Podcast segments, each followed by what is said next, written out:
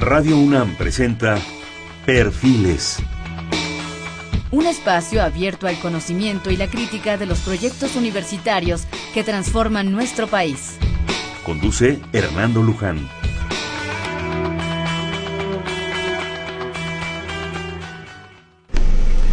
¿Qué tal? ¿Cómo están? Buenas noches. Estamos en Perfiles. Este es un espacio en donde conversar con las mujeres y los hombres que día a día forjan nuestra universidad. En esta ocasión vamos a hacer un programa con la doctora Gloria Villegas Moreno, la actual directora de la Facultad de Filosofía y Letras de la UNAM. La doctora Villegas Moreno es doctora en Historia por la UNAM, profesora de alto nivel en la misma Facultad de Filosofía y Letras, investigadora nacional, Premio Universidad Nacional en el área de docencia en Ciencias Sociales, miembro de la Comisión Universitaria establecida para las conmemoraciones del Bicentenario de la Independencia y el Centenario de la Revolución, miembro del Consejo Asesor del Comité Conmemorativo del Centenario de la Constitución Política de los Estados Unidos Mexicanos. Ha tenido además a su cargo cursos y seminarios en los niveles de licenciatura y posgrado sobre historia e historiografía de México siglos XIX y XX, análisis del discurso político, que constituyen sus principales líneas de investigación. Asimismo ha dirigido más de 60 tesis de licenciatura y posgrado autora de 10 libros, así como de 69 artículos en revistas especializadas y obras colectivas nacionales e internacionales, y coautora de nueve obras más. Ha participado en más de un centenar de eventos académicos nacionales e internacionales. Entre sus publicaciones se pueden mencionar un recorrido por la historia de la Cámara de Diputados, Cámara de Diputados en el 2009, Antonio Díaz Soto y Gama, intelectual revolucionario, curadora además la doctora Moreno Villegas Moreno, perdón, de varias exposiciones históricas, entre otras México, Liberalismo y Modernidad, auspiciada por Conaculta y Fomento Cultural Banamex. Y el libro publicado de esta exposición recibió el premio Antonio García Cubas otorgado por el INA. Actualmente, como les decíamos, es la directora de la Facultad de Filosofía y Letras de la UNAM. Gloria, bienvenida. Muchas gracias por la invitación, Hernando. Pues bueno, vamos a hablar en esencia, un poquito también de historia, porque esa no me la pierdo. Ese ya es un, gusto personal, ¿verdad? Es un gusto siempre hablar con, con, ella de historia. Este, pero vamos en esencia a hablar de algo que a mí se me hace fundamental, que es la Facultad de Filosofía y Letras. Como yo digo, la facultad madre de la universidad, propósito el 10 de mayo, ¿verdad? También. La facultad de la cual se originó prácticamente hace, pues ya, un buen de años la, la, la, universidad, primero la Real y Pontificia, luego la Nacional, en fin, luego la Nacional Autónoma de México. Una facultad intensa, diversa, con propuestas muy especiales que ahorita la, propia directora nos, nos, platicará, con una capacidad eh, creativa y cultural sorprendente y que ha gemado, usando un término biológico, a varias, varias facultades. Psicología salió de ahí, que ahora es una gran facultad, la Facultad de Ciencias salió de ahí, en fin, hay una diversidad de propuestas, pero sobre todo yo creo que esa gente que ha pasado por la facultad, su creatividad, su propuesta, su compromiso, no solo con la propia facultad y la universidad, sino con la cultura del país. Gloria. Muy bien, bueno, gracias, es un gusto platicar con el auditorio de este programa tan prestigiado y la posibilidad de hablar de veras de una institución que tengo el honor de dirigir y que es un referente fundamental para la cultura de este país. Tú lo mencionabas, efectivamente nuestros orígenes se encuentran en la Escuela Nacional de Altos Estudios, que fue fundada en el año de 1910, poco antes de que se creara la universidad, y posteriormente fue eh, transformándose, abriendo sus espacios, porque la idea de que hubiera, siguiendo el modelo francés, una escuela de altos estudios en donde se llevara a los niveles más altos cualquier conocimiento, le dio una diversidad originaria. En altos estudios fue el lugar donde se dio la primera clase de matemáticas, obviamente la parte de las humanidades estuvo presente, en fin, un repertorio de conocimientos que para pues hace poco más de 100 años, había eh, de servir como un caudal para conducir todo esto, ¿sí? Como sabemos, y esto es algo que a mí siempre me gusta destacar, en esa facultad, primero la Escuela de Altos Estudios, que luego Facultad de Altos Estudios y desde 1924 Facultad de Filosofía y Letras, en ella primero existieron los posgrados que las licenciaturas, justamente por esa idea del saber más elevado que pudiera darse en todos los campos de conocimiento.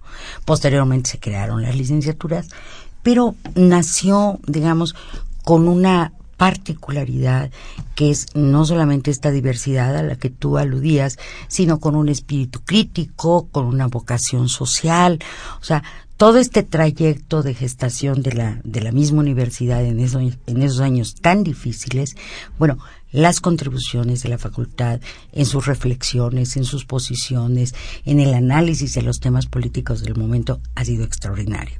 Además de que, por ejemplo, como tú lo mencionabas, bueno, por, esta facultad pues han pasado figuras importantísimas a lo largo de su historia, lo que llamamos nosotros pues los grandes padres fundadores de cada una de estas disciplinas, que como sabemos pues se nutrieron y se potenciaron con el exilio español.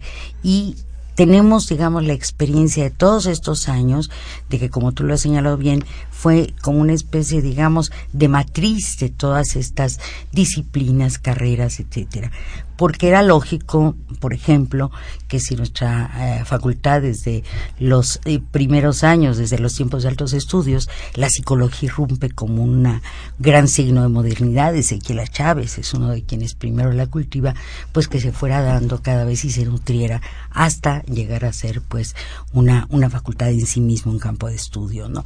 Y lo mismo podría decirse de la Facultad de Ciencias, en fin, de otras entidades, la Escuela de Música, que en su momento también también estuvo incluso compartiendo ese maravilloso edificio de Mascarones, que es eh, para nosotros pues un hito simbólico de, de la cultura en el país. Ahora, esto desde luego implica, diría yo, una, una particularidad de la facultad que creo, que creo que ha sido uno de sus signos distintivos a lo largo de la historia, ¿no? No solamente es esa diversidad, sino creo que cada vez más intensamente la posibilidad de intercambiar y comunicar conocimientos diferentes. A mis alumnos suelo decirles que a veces nos parecemos más a los personajes del siglo XVIII en la búsqueda de integración de temas, ¿no? Porque nos queda claro que el siglo XX fue el siglo de la especialización en todas las disciplinas.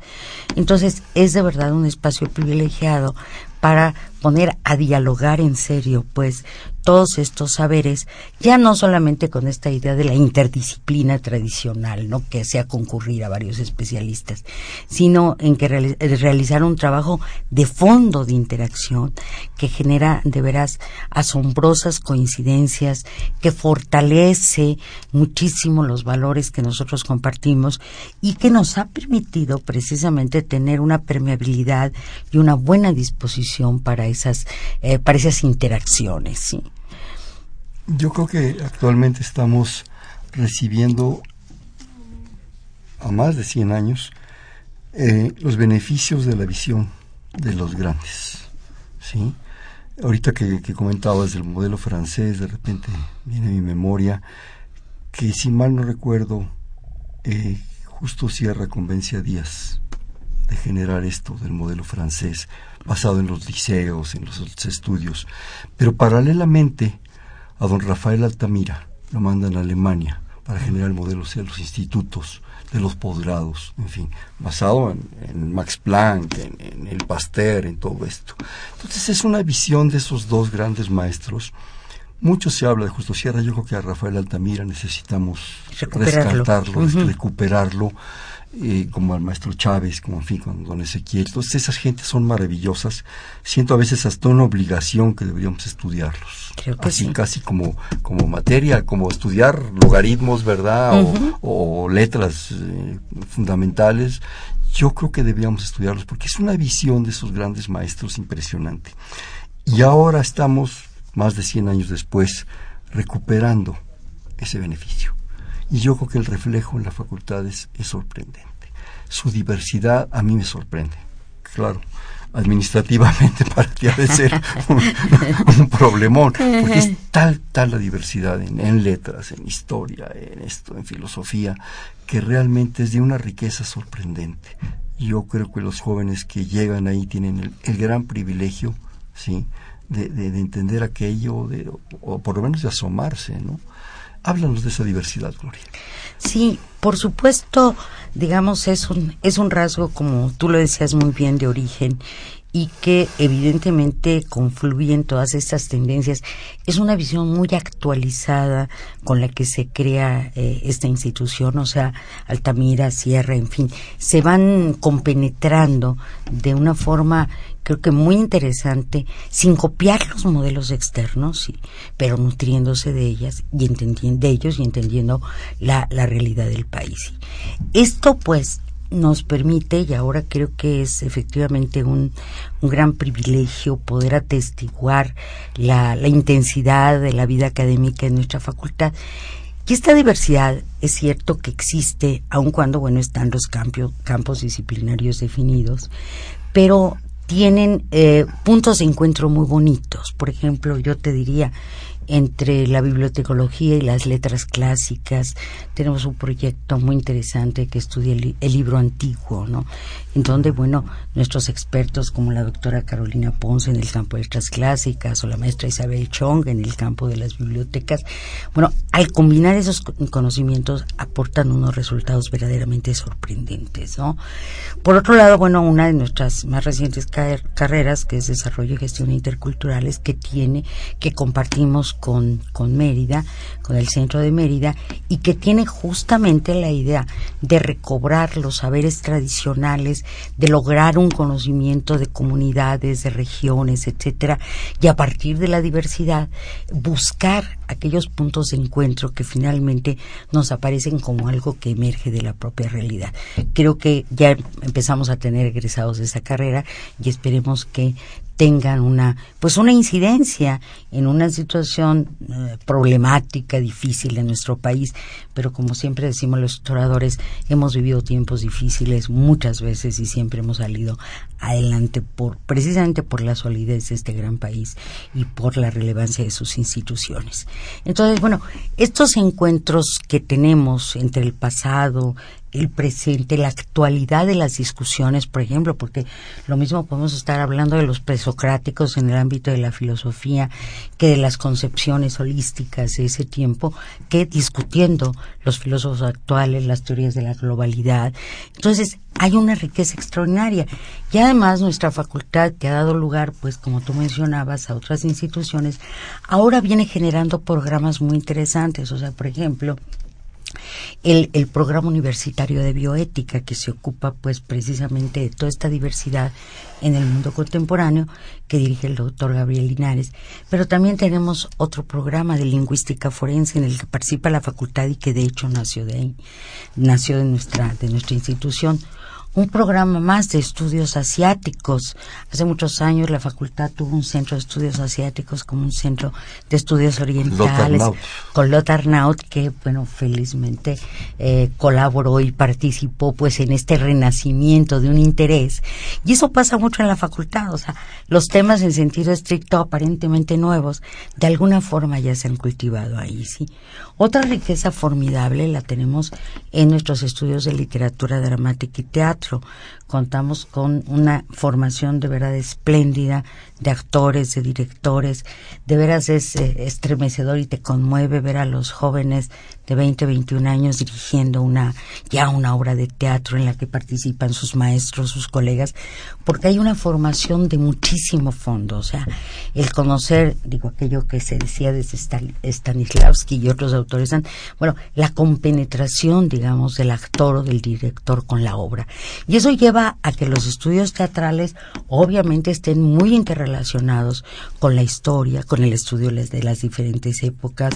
Eh, hemos tenido un espléndido por ejemplo, un gran traductor de Shakespeare, que es el doctor Michel Modenesi, profesor de letras modernas y que ahora es secretario académico en, en el campus de la universidad en el Reino Unido. ¿sí? Es decir, hay una cantidad de afluentes por todas partes donde es posible encontrarse. No se diga la pedagogía, sí. que es una de las carreras que originariamente estuvo con una gran presencia en la facultad. Creo que aquello que decía Justo Sierra, que finalmente todo problema social en el fondo es un problema educativo, ¿sí? Lo llevó a pensar, pues, en estas instituciones y a lo largo del tiempo, pues hemos tenido extraordinarios pedagogos que abren un espectro temático extraordinario, diría yo, todos los días.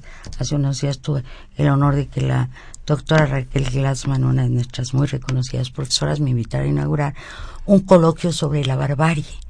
Eh, con una perspectiva, digamos, integral, humanística, pedagógica, y continuamente están surgiendo estos temas que obviamente nacen, y aquí yo gloso a los profesores, pero me gloso a mí misma, nuestros mejores temas aparecen en el salón de clases, ¿sí? en esa discusión continua y en esa reflexión.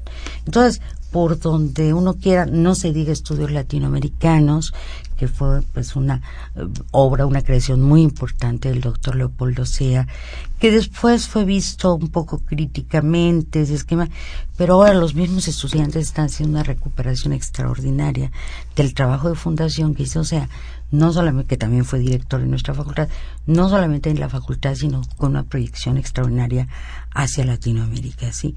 Y en este punto, bueno, contamos con una gran, eh, una cantidad muy importante de cátedras extraordinarias establecidas con las embajadas de diferentes países latinoamericanos. Tenemos una, también digo con países eh, europeos, tenemos una preciosa cátedra Italo Calvino, sí, que tiene, que está profundamente asociada a nuestra licenciatura en letras eh, italianas, porque como sabes que ahí tenemos licenciaturas en alemanas, francesas, italianas, inglesas y portuguesas. sí, entonces es un conjunto que continuamente en este tipo de eventos se está intercomunicando y además hay algo que es creo que muy seductor, ¿eh? O sea, cómo se van eh, equiparando, comparando las metodologías que utilizan en cada uno de estos campos que están ya realmente manejados de una manera profesional a muy alto nivel, ¿no? Yo percibo, desde mi personal punto de vista, tres puntos que se me hacen esenciales en todo esto que hemos estado platicando y que, y que los he pensado muchas veces por diversas razones he estado de alguna manera vinculado a esa facultad. Así es. Una, sus maestros y yo creo que los maestros de la facultad a lo largo del tiempo, y tú has tenido el privilegio de, haber sido alumna de algunos, haber conocido a otros, haber participado en eventos con otros, es esencial. No solo esa riqueza de, de, las gentes que llegaron del exilio español, sino las gentes que ya se formaron en la propia facultad. Mascarones, en fin, todo eso generó una cauda de maestros sorprendentes. Nada más como anécdota, algún día andaba yo tras de una niña, ¿verdad? Que resultó que era estudiante de, letras, ¿verdad? Entonces, pues me invitó a, a, una clase de Ramón Shirao. Bueno, pues ahí voy yo, ¿no? Dije yo, aquí, qué barbaridad, hay que quedar bien. Al rato te juro que me había olvidado de la niña y estaba yo metido en la vía unitiva de San Juan de la Cruz, eh, expuesta por Ramón Shirao. Y aquello era verdaderamente una alucinación. Y así eran muchas clases, y así siguen siendo muchas clases. Otro punto que creo que es importante son sus alumnos, jóvenes, vivos, apasionados, enloquecidos, no sé, es tal, tal la posibilidad, impresionante. Y un último punto que de alguna manera tú lo has reflejado ahorita, que en esa riqueza y en esa diversidad se genera una atmósfera esos pasillos de la facultad o el famoso aeropuerto o, la zona de afuerita donde se reúne la multitud de gente o en su cafetería o en el entorno, hay una atmósfera, una atmósfera de convivencia, de crítica, de cuestiones que van desde a veces, como tú decías, los presográticos, pasando por la historia, por la situación del país, por la cuestión social, por, por muchísimas cosas. Es algo que no se dictamina con planes de estudio, que o se tiene o no se tiene. ¿sí? Y yo creo que esa facultad lo tiene y lo tiene muy intensamente. Y se canaliza de muchas maneras. Así es.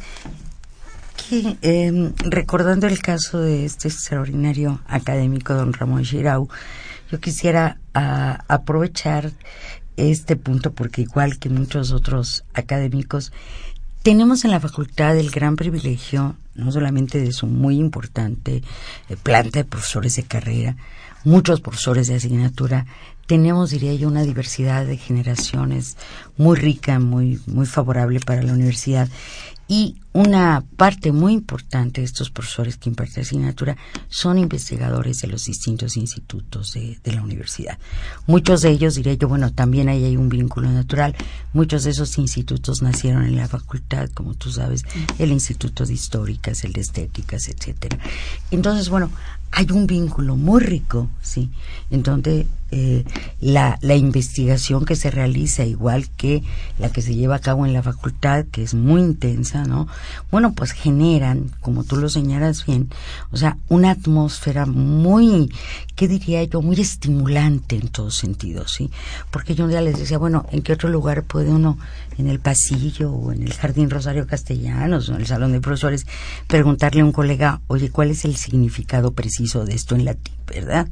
O comentar el último libro que ha aparecido o preguntar acerca de estos proyectos muy interesantes que están haciendo algunos jóvenes, laboratorios sobre arte, expresión, distintas maneras. O sea, en ese sentido, de verdad, es parte de esta intensidad que tú mencionas y naturalmente que cada una de las carreras podríamos decir que tiene sus, su perfil, sus rasgos, pero hay algo que se comparte, ¿sí? Eh, hace muchos años, por ejemplo, se decía que la carrera de geografía había a lo mejor acabado por ser una entidad. Bueno, en la medida en que lo que prevalece sin dejar de ser un conocimiento científico es geografía humana, pues la Facultad de Filosofía y Letras es su mejor lugar, ¿sí?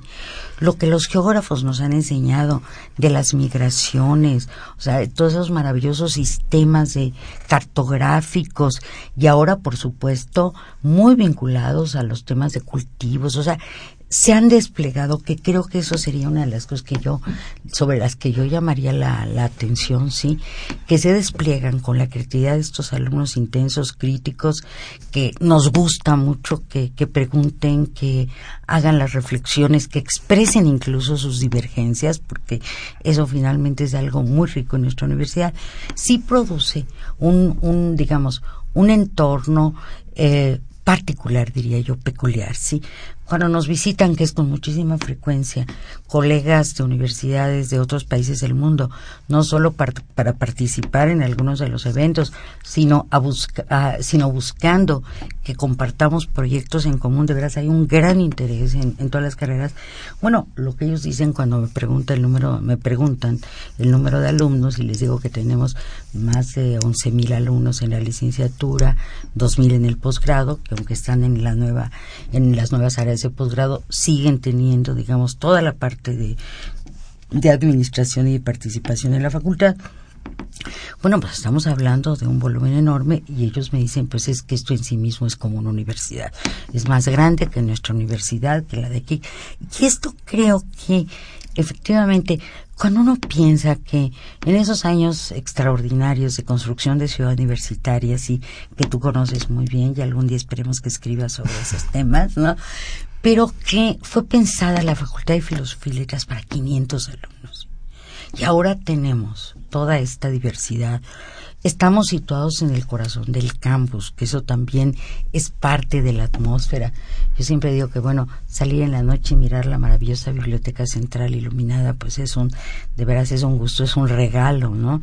Y ahora que, pues gracias a la generosidad y el apoyo del señor rector, tenemos dos nuevos edificios, el Sánchez Vázquez y otro más, que nos permitirá ubicar eh, toda esta actividad y la gran cantidad de cursos, seminarios que se dan, ¿sí?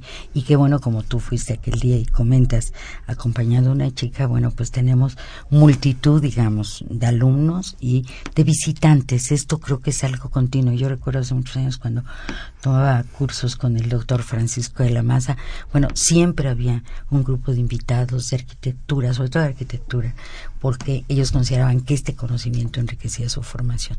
Entonces, la facultad genera una serie de vasos comunicantes.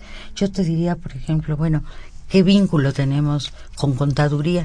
Bueno, pues la facultad imparte un curso de formación de académicos, ya lo he hecho durante varias generaciones, y tenemos pues ahí ese lazo que nos ha permitido unir y además apreciar eh, lo que es nuestra facultad, pero finalmente lo que es el punto, digo, clave de todo esto, o sea, la universidad que es el espacio donde todo esto se puede llevar a cabo.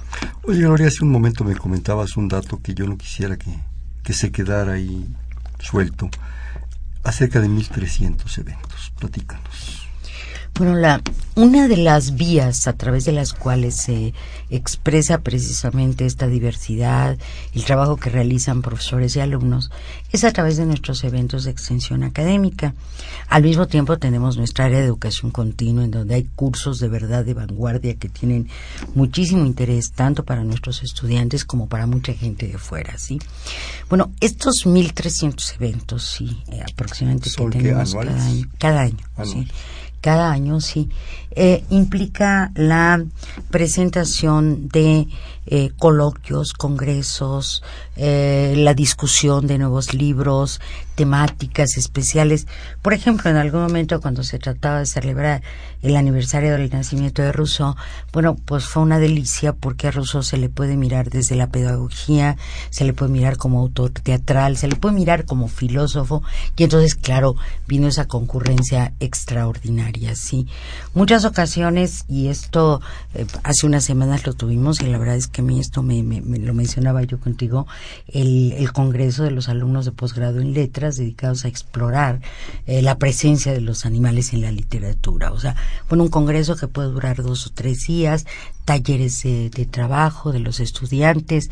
Hace más o menos un mes tuvimos un, eh, una actividad muy bonita, una exposición muy sencilla que eh, organizamos junto con el Instituto Nacional de Antropología e Historia, que se llama El Patrimonio alza su voz. O sea, los jóvenes diciendo cómo tenemos que resguardar este maravilloso patrimonio del que, del que disfrutamos, del que somos legatarios, pero el punto es conociéndolo.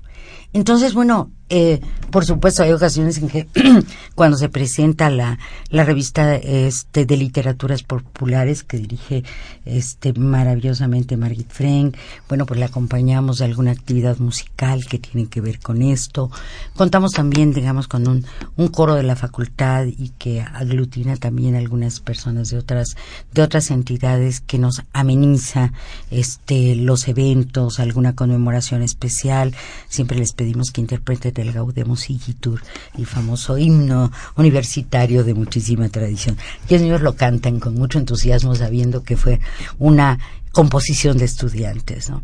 Entonces, si nosotros eh, tenemos un, un, cine club, un debate en torno a las películas de tal época, si nosotros podemos eh, presentar un libro, plantear, digamos, una propuesta como estas que yo te he comentado, bueno, pues la verdad es que nuestros espacios a veces no alcanzan, son insuficientes, son insuficientes siempre estamos teniendo pues que buscar la mejor manera de atender esas propuestas porque sabemos que de ahí eh, puede ser la semilla, digamos, de un, de un proyecto mayor. Y surgir una idea, como tú dices. 1.300 eventos, estás hablando de un promedio anual de cuatro eventos diarios. Mm. Es un buen, incluidos sábados, domingos y días festivos. Así es. Entonces, es para el gasto. Ahora, yo quisiera que nos comentaras, esos eventos obviamente son para los alumnos de facultad, tanto licenciatura, posgrado o alumnos de la universidad. ¿Y el público puede asistir a ellos? Sí, por supuesto. ¿Son abiertos? Eh, son abiertos. A veces nos gustaría tener mejor difusión. La hacemos a través de la página, a través de correos electrónicos, cuando había la gaceta misma, sí. Entonces, bueno, eh, creo que tenemos que ser, intensificar nuestra difusión para que llegue un público muchísimo más amplio y creo que para esto pues los medios nos van a ayudar siempre porque la experiencia que tenemos todos nosotros es que más allá del saber especializado que, que generamos en cada una de nuestras líneas de trabajo, lo que estamos trabajando requiere un procesamiento para convertirse en un patrimonio social.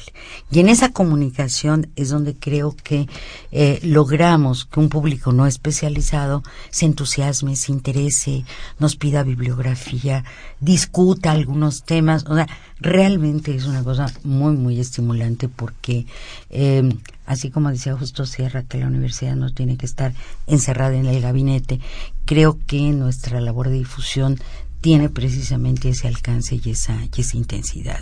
O sea, Cualquier evento de la facultad es abierto. cualquier evento de la facultad. una- es ¿Me abierto. permite hacer un corte? Por supuesto. Estamos en Perfiles, un espacio en donde conversar con las mujeres y los hombres que día a día forjan nuestra universidad. Estamos platicando con la doctora Gloria Villegas Moreno, la actual directora de la Facultad de Filosofía y Letras de la UNAM, hablando sobre la propia facultad. Estamos en el 5536-8989. 5536-8989. Unos segundos.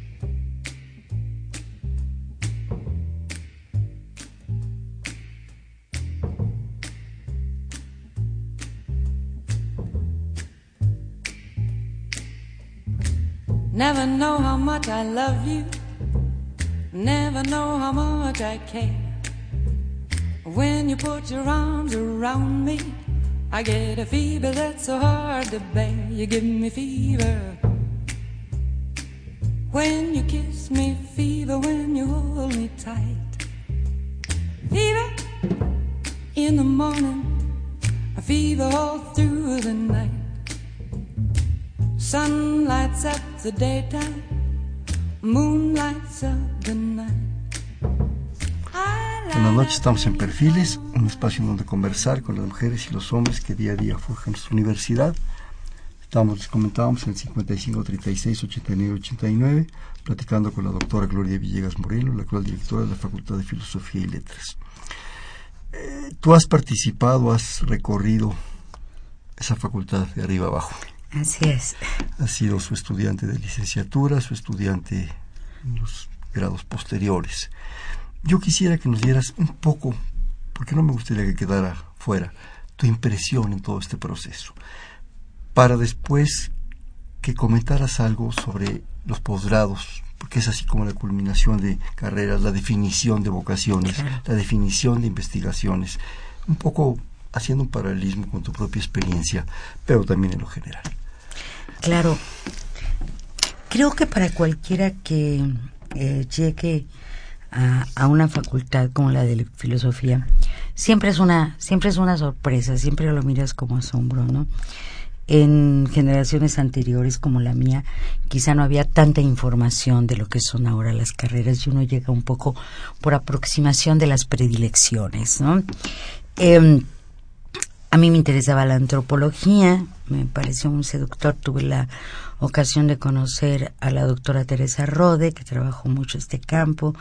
Eh, sin embargo, yo también quería entrar a la universidad, entonces lo más cercano a esto fue la, la historia. Creo que además, um, tú lo mencionabas ya, uno de los grandes privilegios que tuvimos y lo tuvieron varias generaciones fue eh, tener estos grandes maestros, ¿sí? O sea, hasta la fecha quienes fuimos sus discípulos en la UNAM, en la Ibero, en fin, en distintos lugares, pues recordamos con asombro una figura tan carismática, tan provocadora como Edmundo Gorman, ¿sí? Que marcó un poco esta idea de hasta qué nivel puede llegar el conocimiento. Y bueno, para quienes estuvimos al mismo tiempo Edmundo Gorman y a Wenceslao Roses, que era exactamente el polo contrario, sí, el gran traductor del, del, Capital, pues era a veces no saber exactamente cuáles eran esos límites, cuál era la visión, o sea, eh, tú sabes que bueno, en, en, en los años juveniles pues uno eh, va con ese ímpetu, pero también con la idea de encontrar, digamos, un territorio definido. Y aquí nos abrían a tantas cosas. Profesores extraordinarios, a quienes lo recuerdo con un gran efecto, como Martín Quirarte, ¿no? Un gran sabio, un gran conocedor. Y por supuesto, bueno, pues tú sabes de mi predilección y cariño con Eduardo Blanquel, que hace Eduardo Blanquel, que fue un personaje que para mí fue definitivo, porque algo que él transmitía era el extraordinario valor que tenía ser profesor. Decía, si yo no fuera optimista no sería profesor, o sea, yo creo que aquí hay que sembrar. Claro, en, en esos años, por ejemplo, bueno, el posgrado no era algo que pareciera así destino corto en la carrera de los académicos, es más, parecía eh, demasiada pretensión ser doctor en una etapa juvenil. Sin embargo, yo debo decirte que el, el posgrado en el que yo inicié, primero la maestría y luego mucho tiempo después el doctorado, en el caso de la maestría también conté con extraordinarios profesores, seminarios muy estimulantes. Claro, no era ni remotamente, digo, la facultad ha ido creciendo en algunos momentos muy intensamente, pero nunca se perdió, por lo menos yo sí lo percibí, lo sentí, esta idea del diálogo que debe haber en un seminario, en un grupo pequeño. y en ese sentido, bueno, es natural que en la facultad se hayan, como ya lo decía yo, surgido todos estos posgrados que ahora tenemos. Debo mencionar que de los 40 posgrados que tiene la UNAM, la facultad participa en 15, lo cual creo que es un porcentaje altísimo, sí. Originalmente, bueno, estos posgrados se, impartían físicamente en la facultad, ahora al compartirse desde la modificación del reglamento de posgrado con los institutos, bueno, hacemos pues una, una tarea conjunta. No necesariamente se replican los resultados en las líneas de, de la licenciatura, por ejemplo, tenemos el posgrado en antropología, tenemos el posgrado en lingüística, literatura comparada, en fin, igual ahí tenemos un repertorio muy interesante, pedagogía, por ejemplo, y lo vamos compartiendo con las diferentes entidades. Creo que ahora hay una eh, que diré yo, una conciencia más clara de que los programas de posgrado deben tener toda la flexibilidad, pero al mismo tiempo deben irse modificando y revisando, digamos, sus, sus temas de fondo.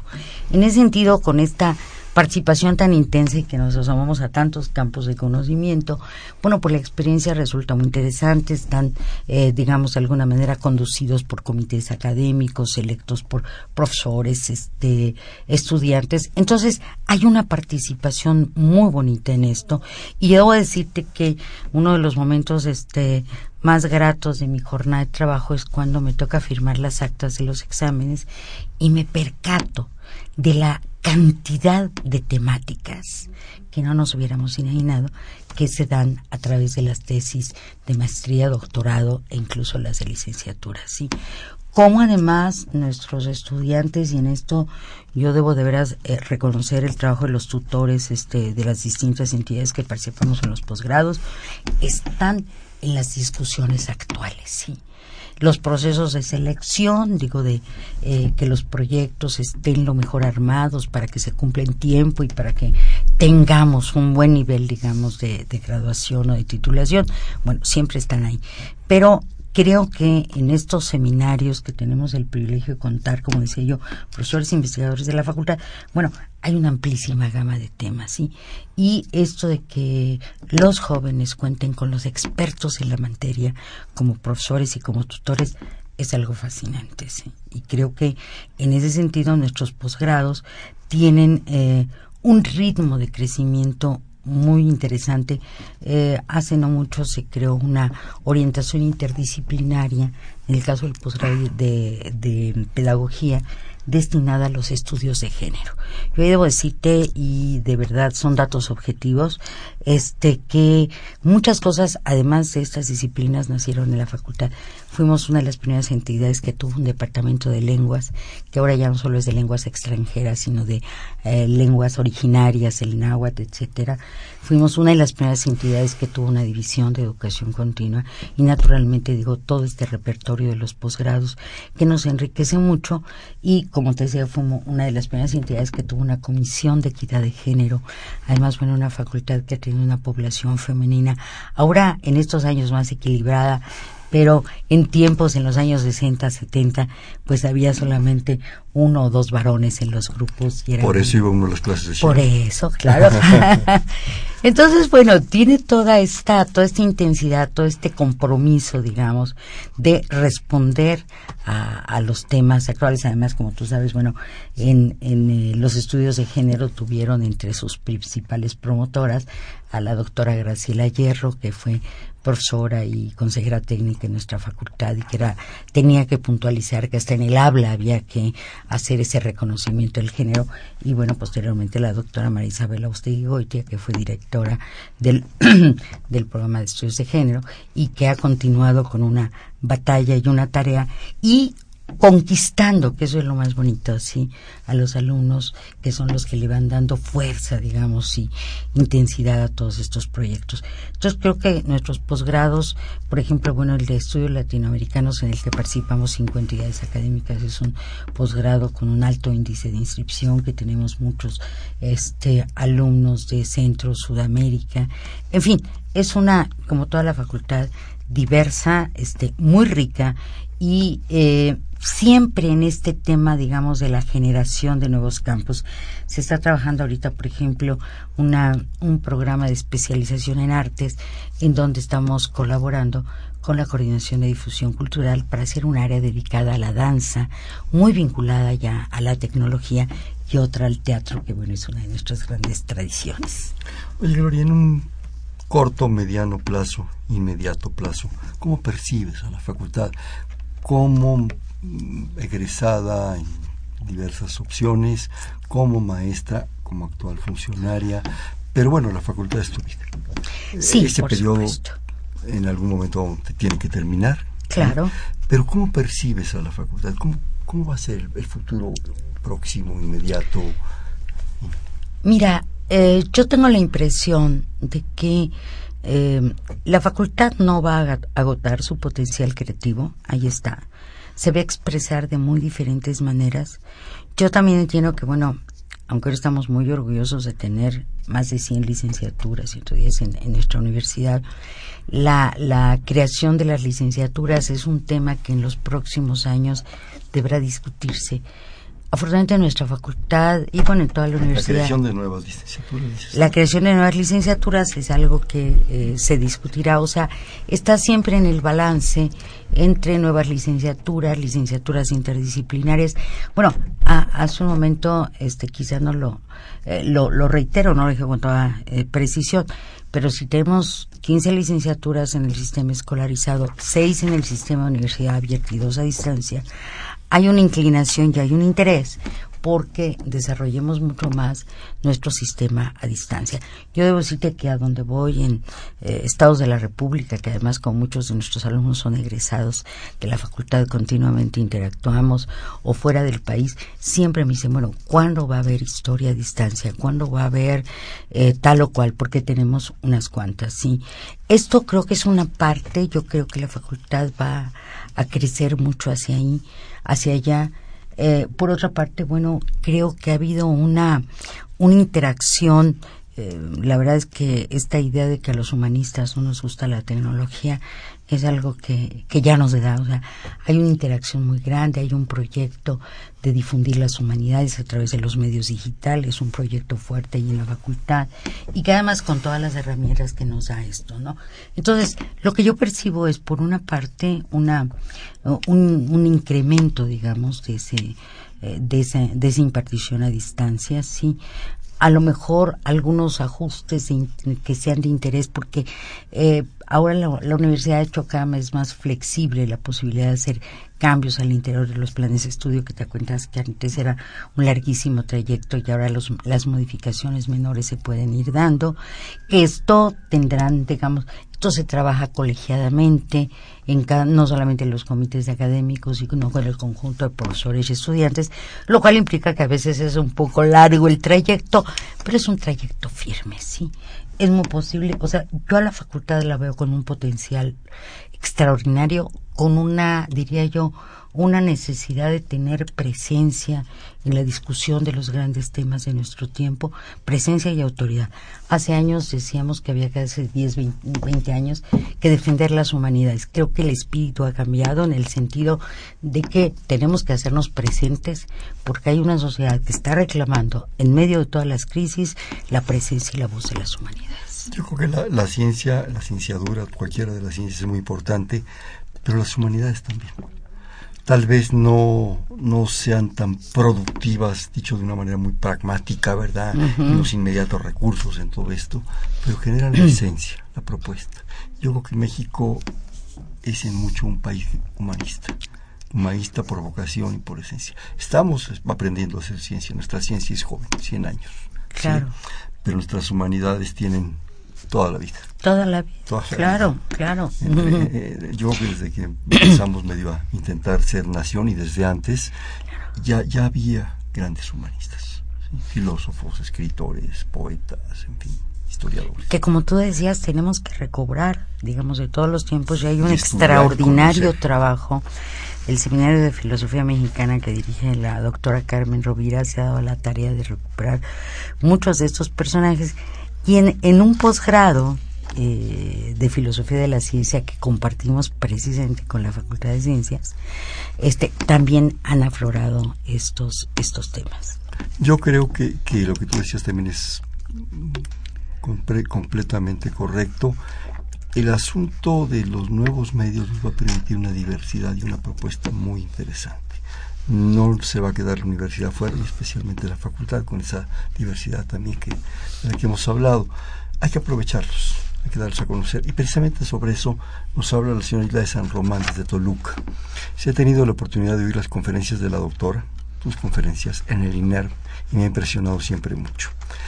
Pregunta, ¿qué posibilidad habría para mi nuera polaca, que está en Polonia, de tomar alguno de los cursos en forma virtual, maestría o doctorado de la Facultad de Filosofía y Letras? Te felicita y le mando un saludo.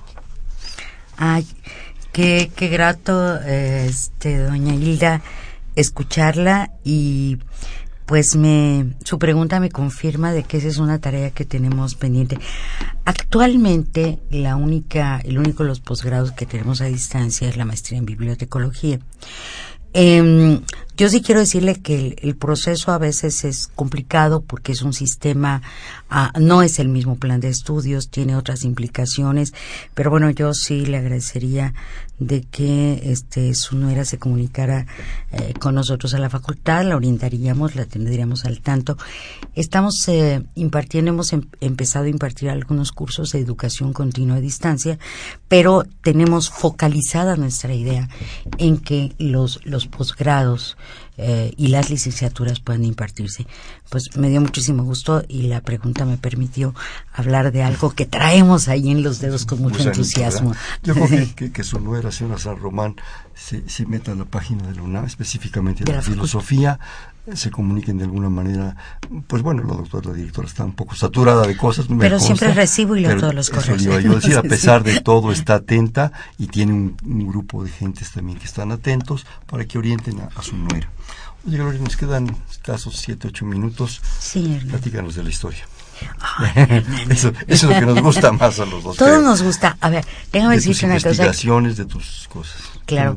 Yo una de las cosas que gozo mucho es que esta enorme responsabilidad que es dirigir la facultad eh, la ha hecho y le hemos hecho un conjunto de colegas con una visión y con las herramientas que nos proporciona la historia, ¿sí? Una de las cosas que, por ejemplo, a mí me resulta muy interesante es tratar de entender en qué etapa de su propio desarrollo se encuentra cada una de nuestras carreras.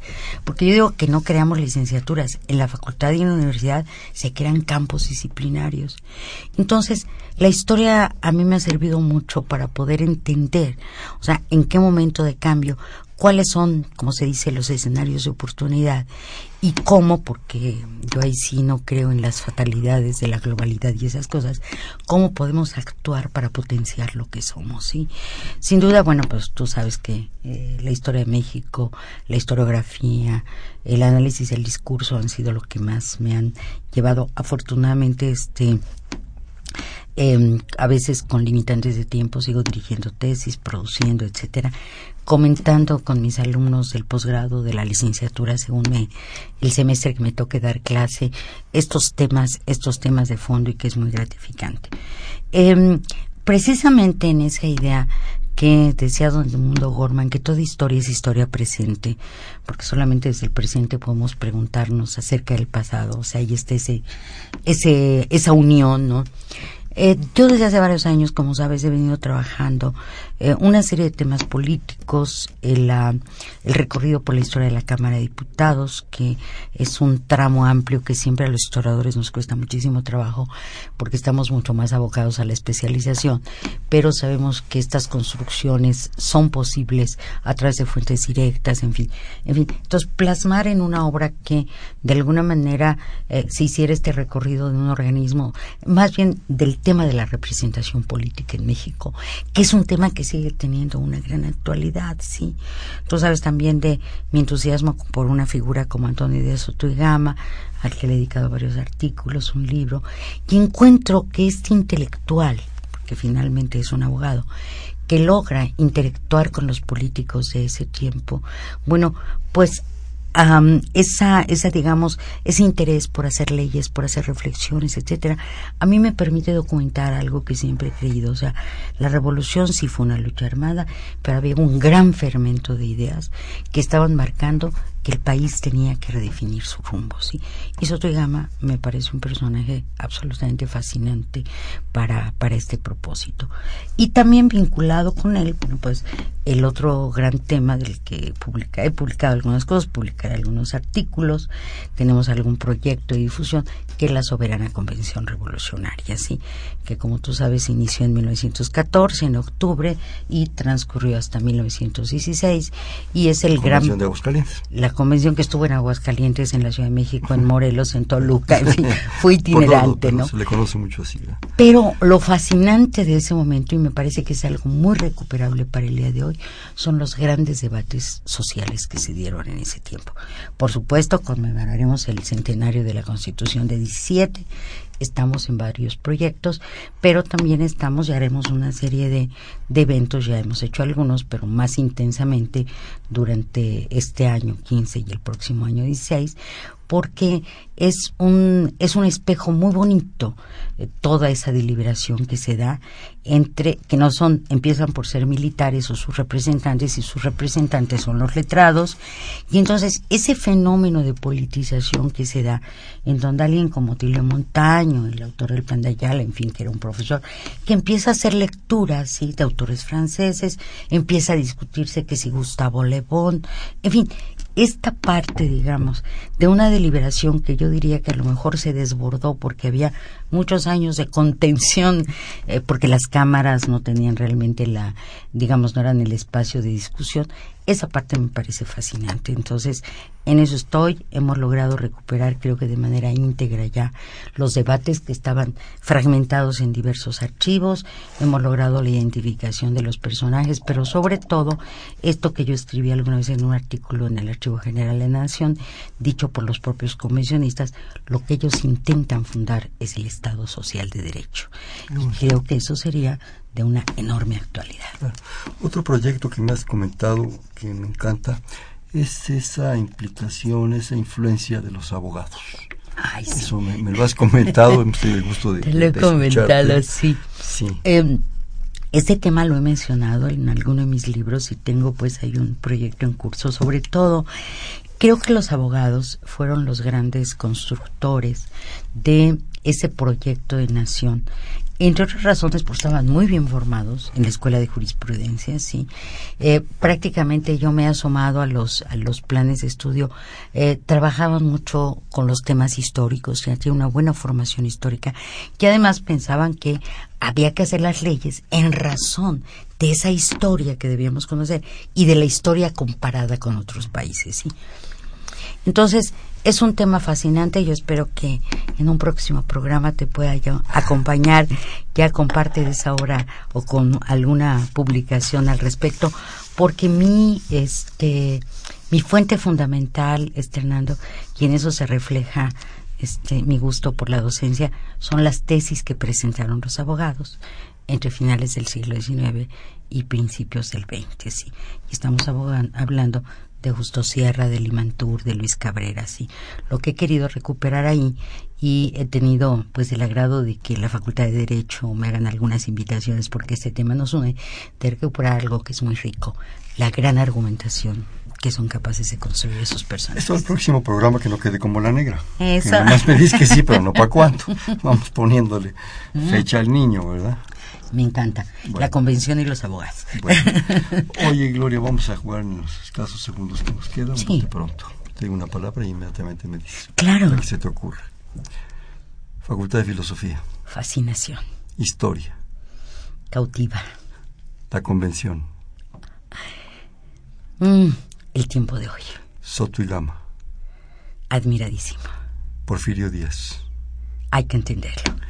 Madero. Hay que entenderlo. Victoriano Huerta. Hay que entenderlo.